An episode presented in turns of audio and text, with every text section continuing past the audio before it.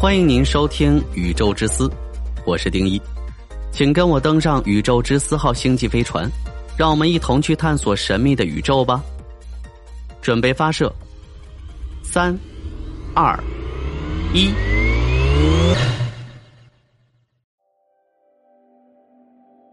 这一期我们来聊一聊，何时能够寻找到下一个太阳系和地球？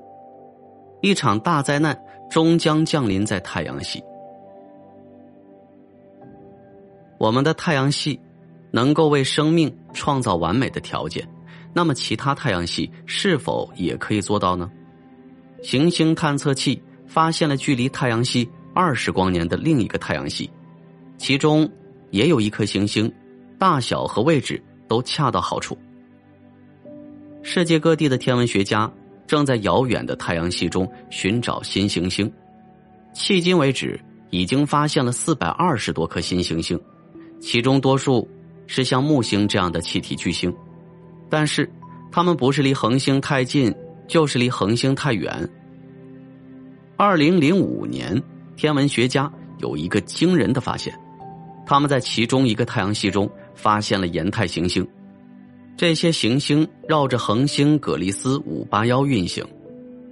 恒星葛利斯五八幺及其四颗行星与我们的太阳系相比十分奇异。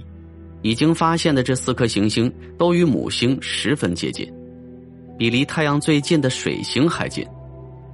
葛利斯五八幺是一颗小型恒星，它发出的光不像太阳那么亮，热量也不像太阳那么多，所以。行星可以在距离它更近的地方运行而不被气化。这四颗恒星中，其中几个相当的有趣。其中一个是地球质量的两倍，它离太阳非常近，那里太热了，生命不能存活。但还有另外一个星球，质量大约是地球的八倍，离恒星的距离足够远，那里也许适宜居住。与地球一样。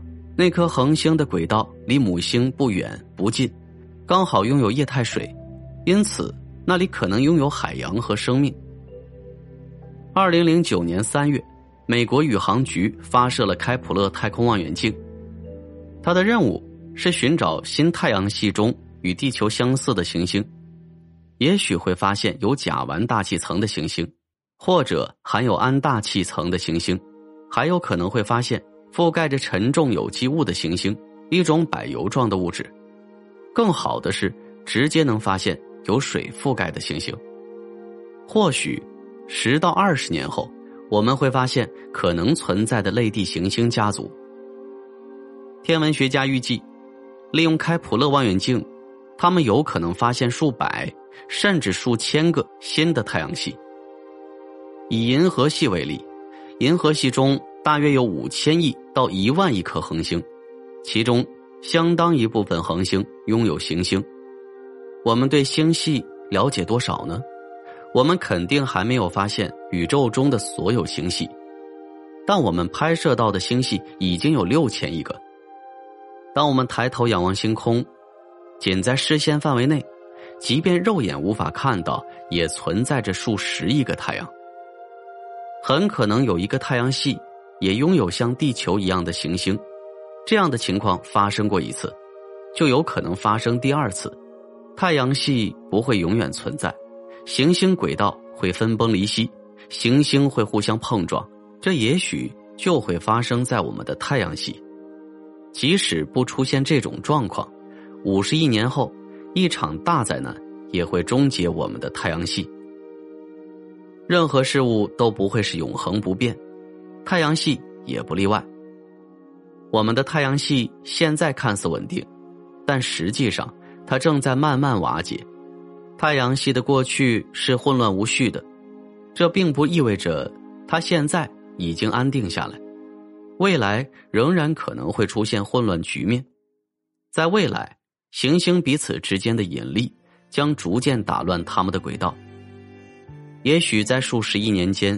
行星会在引力作用下互相拉扯，最终两个行星相互靠近。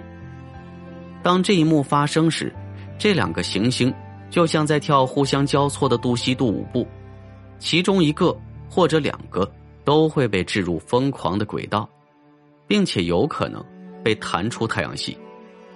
火星也许会被抛出太阳系，水星也许会撞入地球，那时我们的整个太阳系有可能会崩溃。太阳系诞生和消亡都伴随着大量的碰撞或毁灭性的爆炸，但我们现在完全无需恐慌，这些都是数十亿年以后的事情了。但在太阳的有生之年，这些都是一定会发生的，无论以何种方式，我们的太阳系都会注定要毁灭。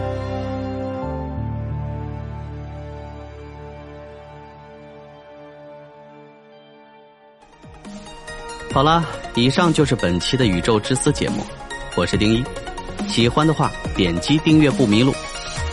宇宙之思，让您了解更多的宇宙知识。